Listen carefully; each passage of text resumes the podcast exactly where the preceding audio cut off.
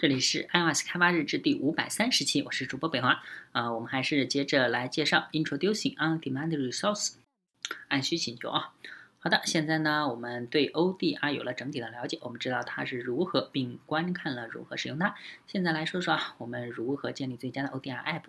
啊，现在从开始对资料做标标签之前呢，首先要考虑你的 app 的反应，因为这将告诉你对资料做标签需要做到哪种程度。关于你可能如何使用 ODR 的内容，这里呢，我可以提供三种模式。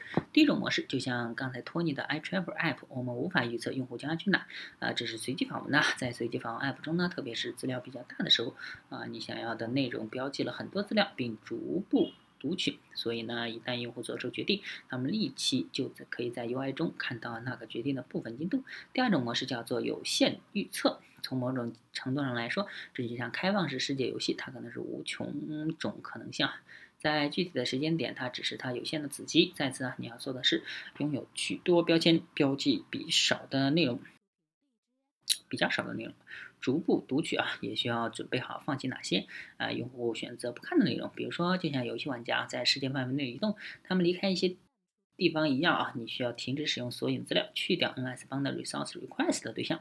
现在第三种模式是已经在我的例子中使用的模式，就是游戏中的等级啊，这是直线型进度式游戏啊，就像第一人称射击游戏啊。在这个案例中呢，作为一名开发者，你最大的任务就是。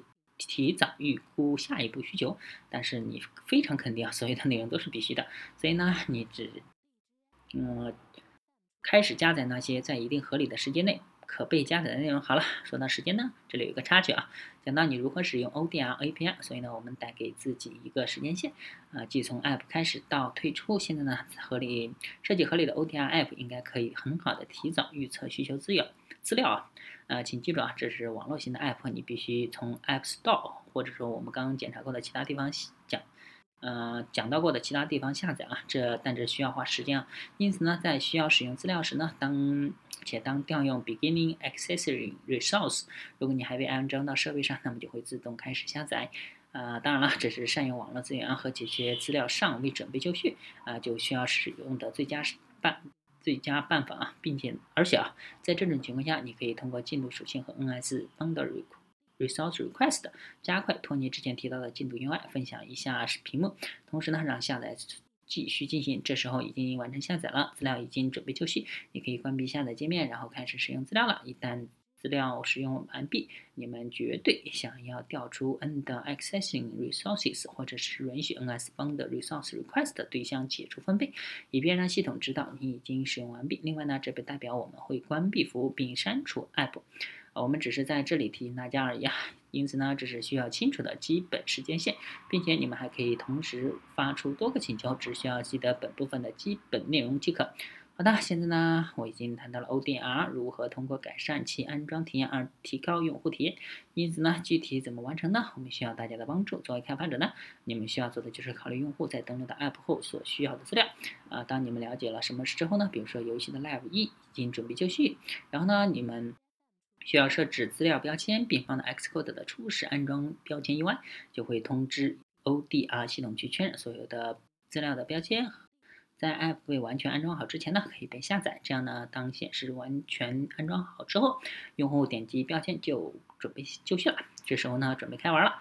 呃，在 App Store 看到 App 的大小是点 APP 大小，以及初始 ODR 内容的大小之和。因此呢，啊，需要明白这点。此外呢，我们将在之后会谈谈这点啊。好的，那么现在我们可以谈谈自动化安装 App 和 ODR 内容了。啊，但此时呢，用户还未实际登录，因为呢。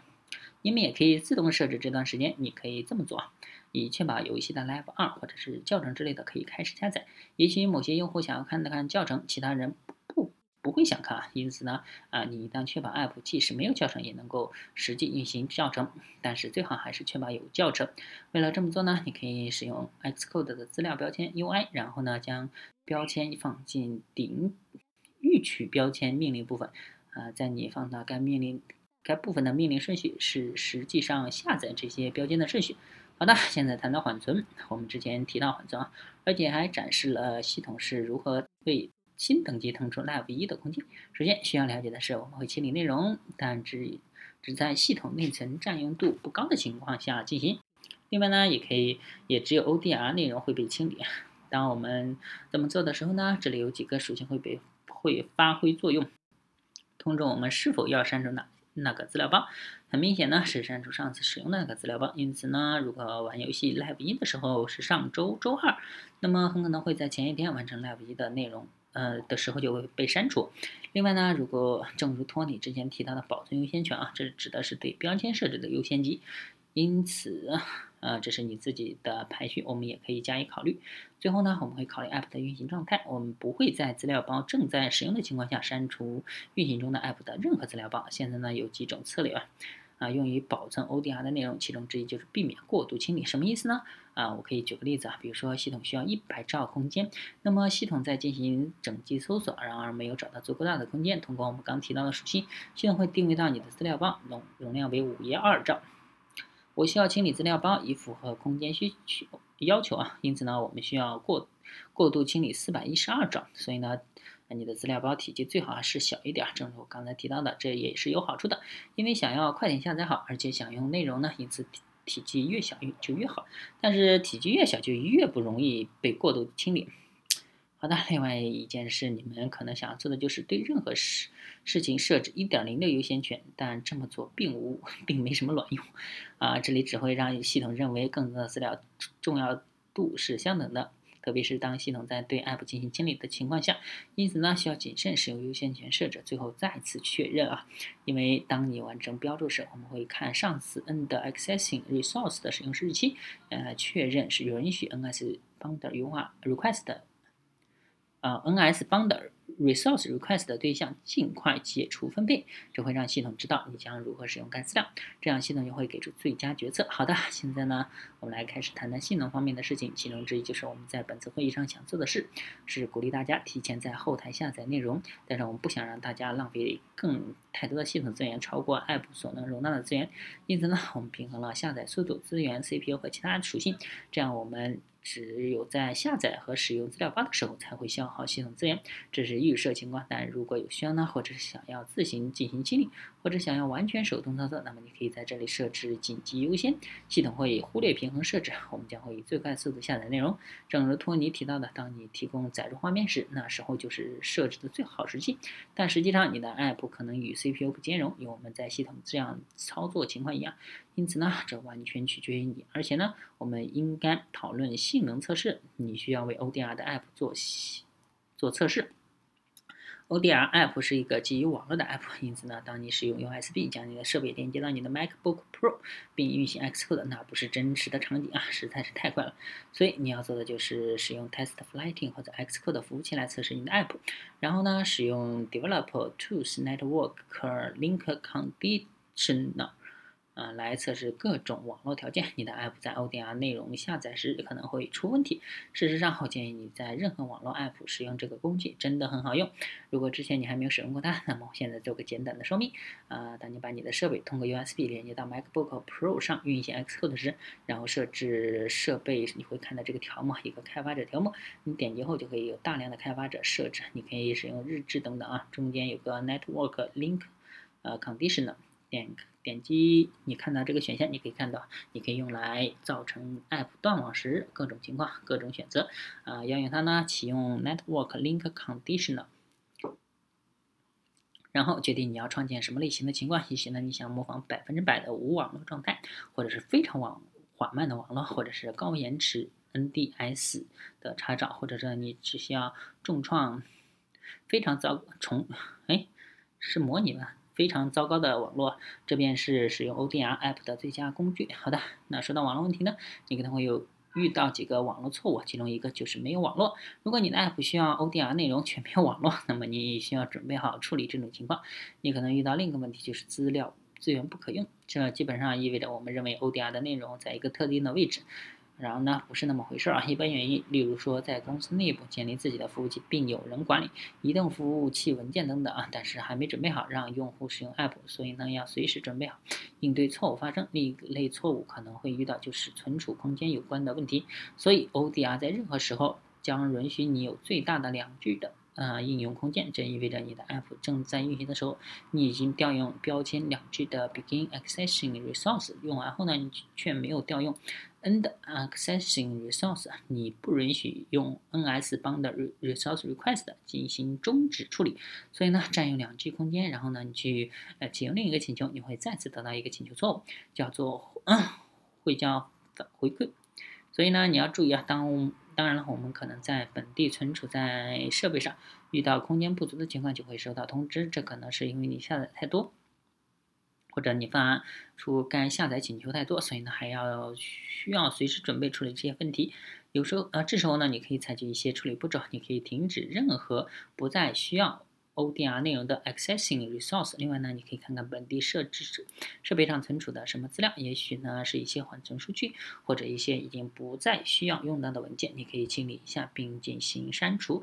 那么现在我们来谈谈蜂窝数据啊。再次说明，ODR app 是一款网络型应用，因此呢需要使用蜂窝数据开关，用于控制其他 app 的网络连接。因此，如果开关啊，关闭开关，那么你就不能获取 ODR 文件。如果开启开关，并且你正在下载 ODR 的内容，那么通过蜂窝数据下载的任何数据，就算是该 App 产生的网络数据。因此呢，我们鼓励大家一定要确保什么是所需的，什么不再需要的。我们不希望用户产生高额的网络费用。最后呢，一百兆的蜂窝下载限制仍适用于 ODR App，因此呢，要确认点 APP 文件本身。嗯，和最初的 ODR 数据是否超过了 App Store 的 App 体积限制？如果超过了一百兆，那么你的 App 不会通过。呃，蜂窝数据下载，正如一般的 App 超过一百兆的话，就不会通过蜂窝数据下载一样。因此呢，需要注意 App 的大小。最后呢，正如前面所说啊，啊，你们还需要注意一些重要的统计数据。首先，虽然 App Store 现在可以存储超过二十 G 的 ODR App，但是对于点 APP 而言呢，只有最高两 G 的空间。那么你的点 APP 本身如何呢？请记得啊，当我们分解点 APP 中的资料时，呃，我们分解的资料包，那么。